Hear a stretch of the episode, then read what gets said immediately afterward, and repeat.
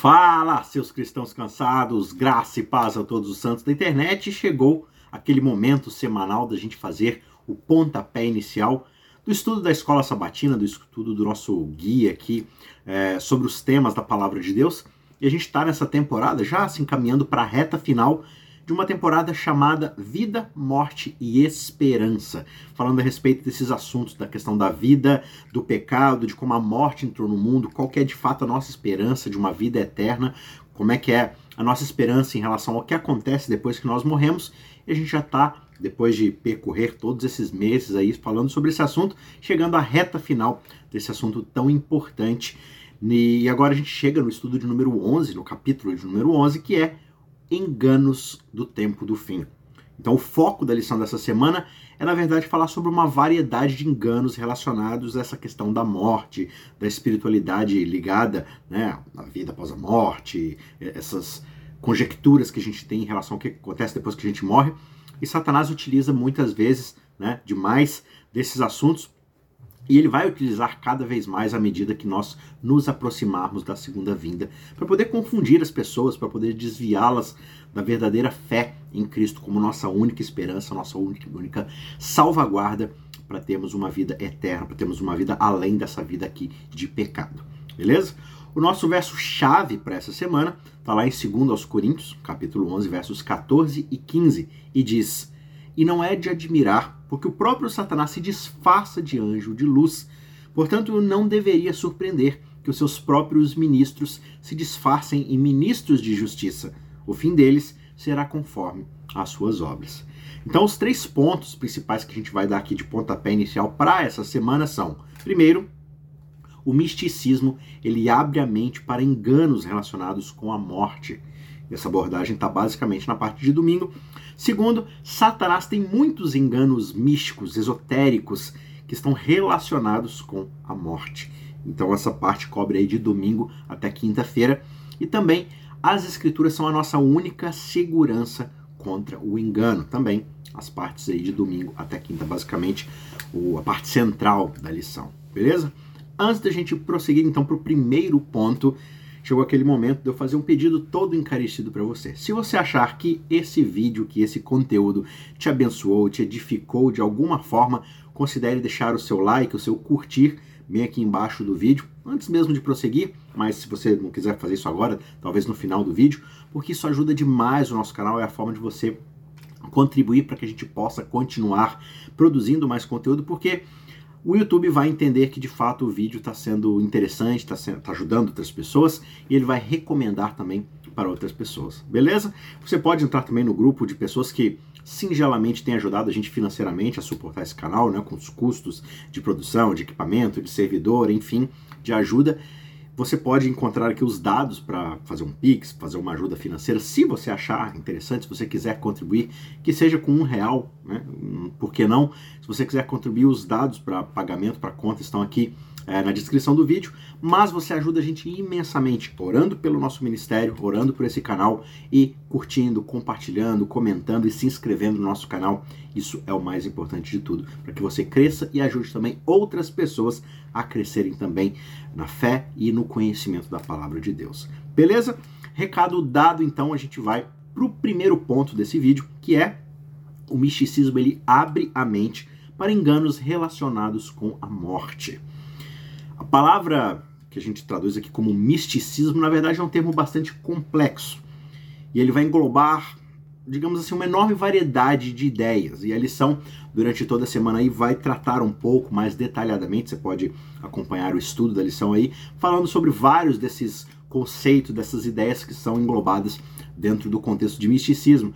E segundo o dicionário de Oxford, um místico é, na verdade, uma pessoa que ela busca por contemplação ou por alto rendimento, por meditação, alguma forma assim voltada para si mesmo absorver ou obter uma unidade com algum tipo de deidade, com algum tipo de poder absoluto, ou uma pessoa que acredita talvez na apreensão espiritual de verdades que estão além do intelecto, né? Eu vou receber aqui verdades sobrenaturais, algo vai ser revelado para mim de, de, uma determinada fonte espiritual que está além do meu conhecimento, que está além daquilo que a minha mente é capaz de formular. Né? Então, isso seria uma pessoa mística, uma pessoa que busca o misticismo. Então, na sua essência, o misticismo ele é tudo aquilo que é uma espiritualidade não bíblica.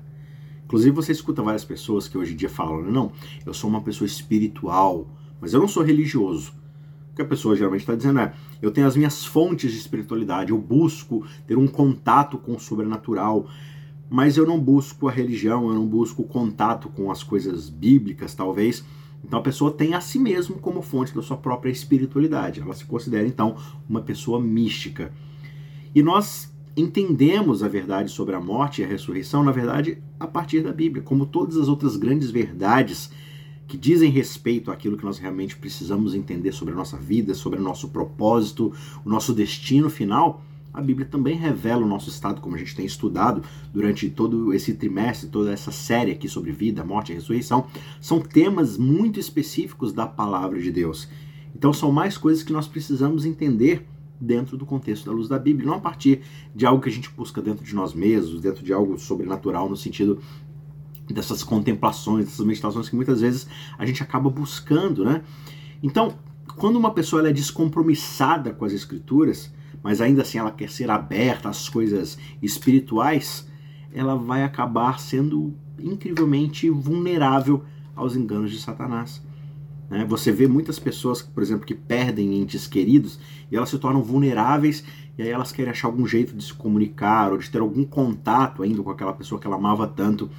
E aí, muitas vezes essa pessoa vai ser ou alvo de fato de enganos satânicos ou no mínimo vai se tornar vulnerável para charlatães, né, para pessoas que exploram essas questões por lucro ou por algum tipo de ganho pessoal. Né? Então a gente precisa tomar muito cuidado. A Bíblia de fato apresenta como a gente viu, essas condições em relação a o que, que, acontece quando nós morremos, qual que é de fato a nossa esperança, é, de onde vem de fato a vida eterna, a fonte da vida, o, como é que as pessoas estão depois que elas de fato deixam de, de viver aqui na, no contexto que nós estamos aqui. Então tudo isso está lá explicado, está lá na história da redenção. E às vezes a gente vai ignorar essas coisas buscando um conforto, um consolo pessoal a partir das nossas próprias experiências, a partir da nossa própria busca, e isso deixa a gente totalmente vulnerável, totalmente susceptível a esses enganos. E o ponto de número dois, explorando justamente essa artimanha de Satanás, é de que ele tem muitos enganos místicos e vários deles estão relacionados de fato com a morte, com a questão da vida após a morte. Né? A lição vai abordar alguns desses temas que você pode ler com um pouco mais de detalhe uh, no, no guia de estudos, mas apenas alguns deles são, por exemplo, o espiritismo, né, a necromancia, de, de, falar com os mortos, de explorar ali verdades ou relacionamentos com os mortos, né?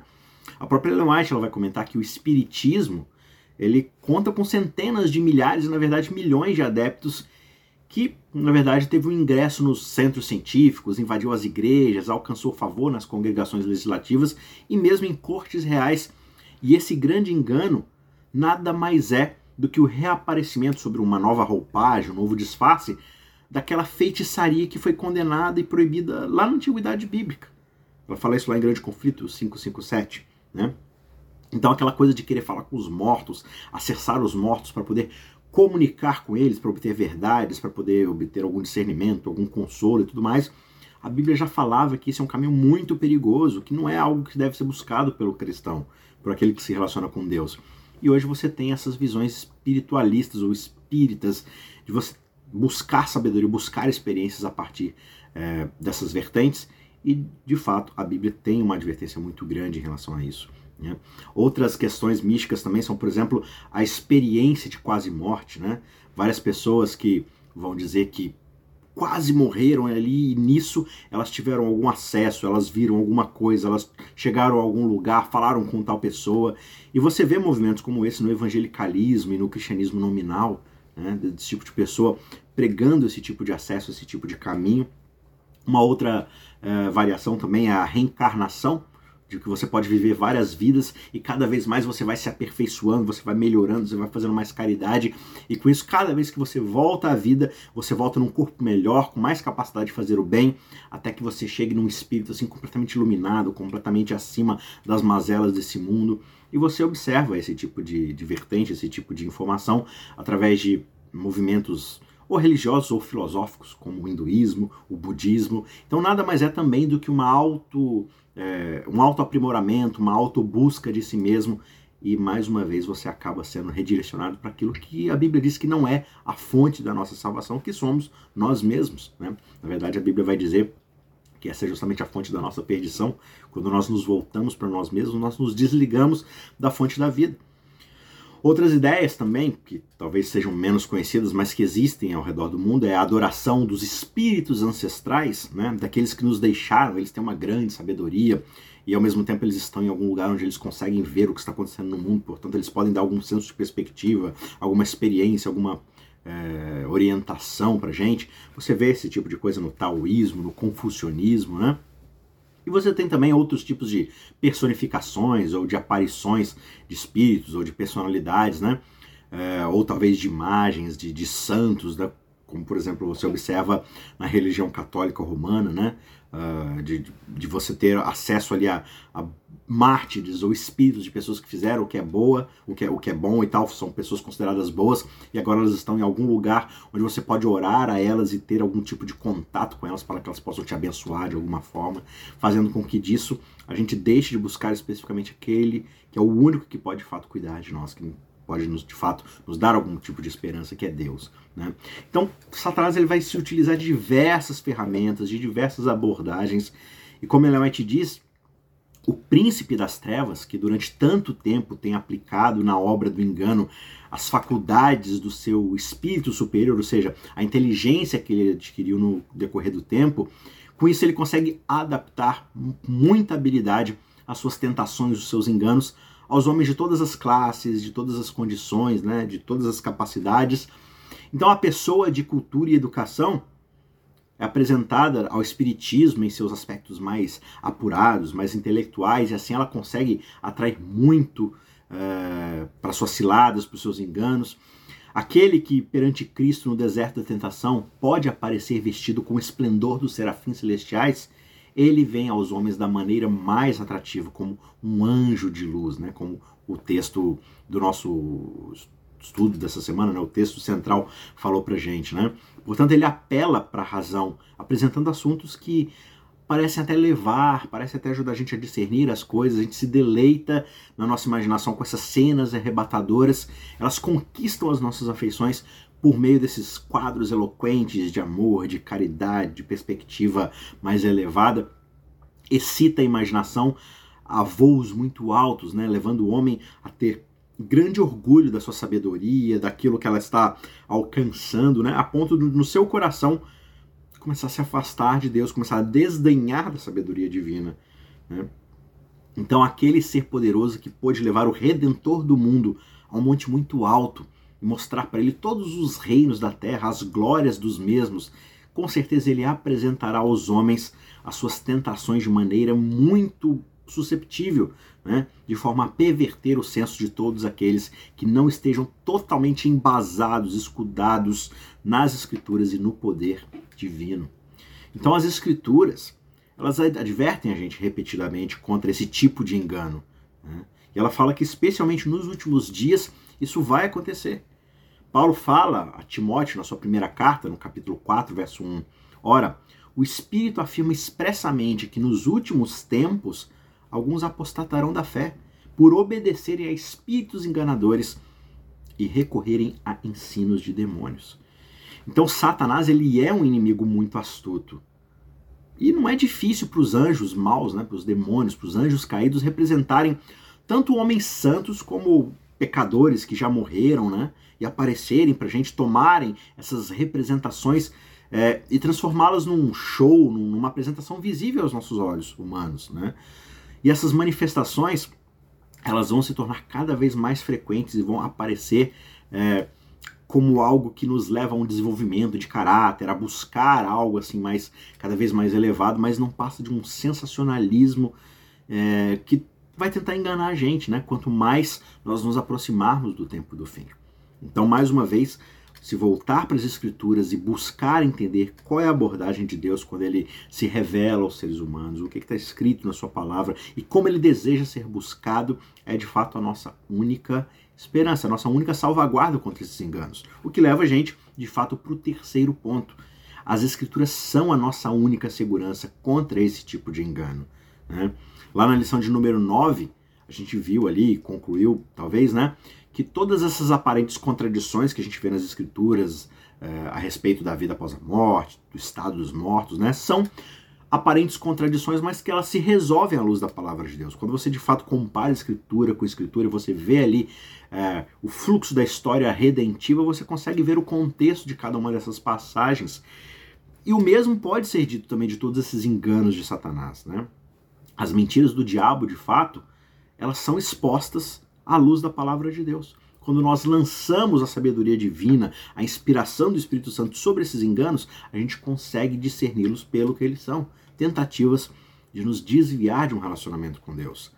Lá em Efésios capítulo 6, verso 10 a 18, Paulo vai dizer que quanto ao mais, sejam fortalecidos no Senhor e na força do seu poder.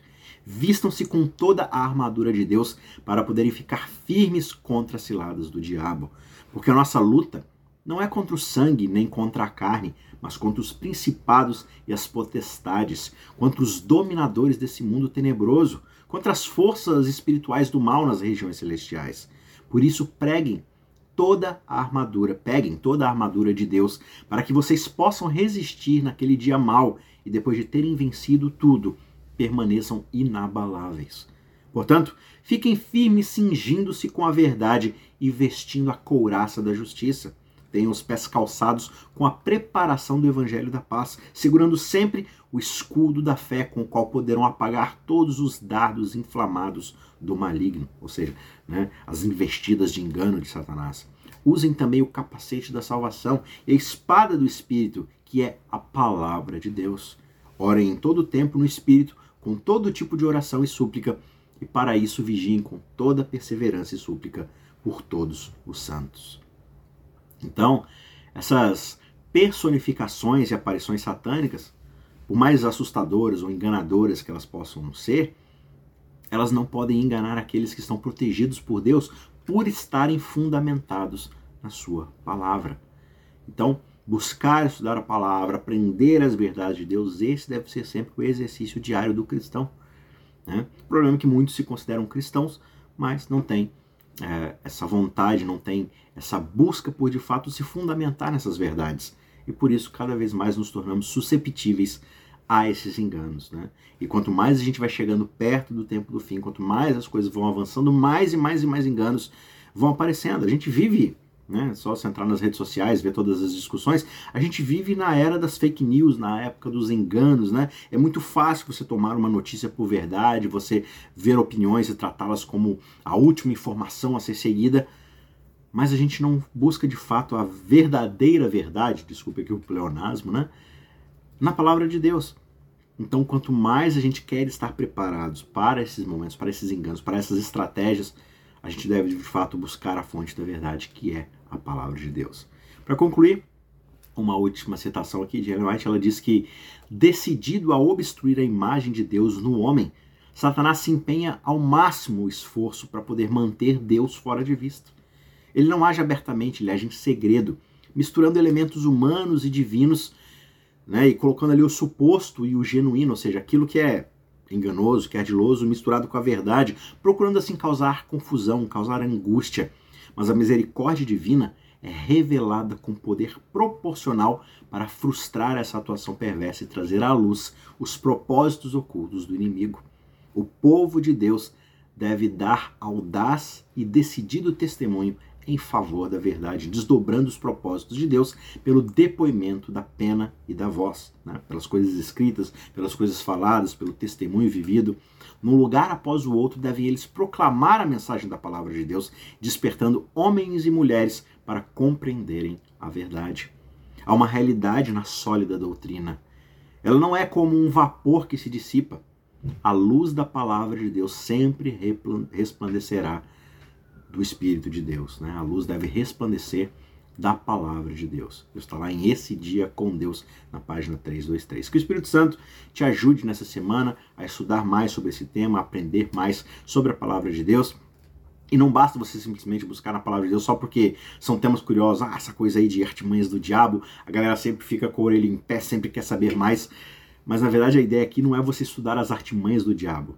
A ideia é você estudar a verdade da palavra de Deus. Fundamentados na palavra de Deus, a gente está, como Paulo vai dizer ali para Timóteo, né? A gente está com as armas e com os instrumentos de defesa adequados para poder passar por esses enganos, por esses ataques e tudo mais. Tá certo? Que Deus te abençoe. Não se esqueça de deixar o seu joinha aí, comentar se você puder e compartilhe esse vídeo com outras pessoas. Se você ainda não é inscrito no nosso canal, se inscreva e eu te vejo na semana que vem para mais um estudo. Tchau, tchau.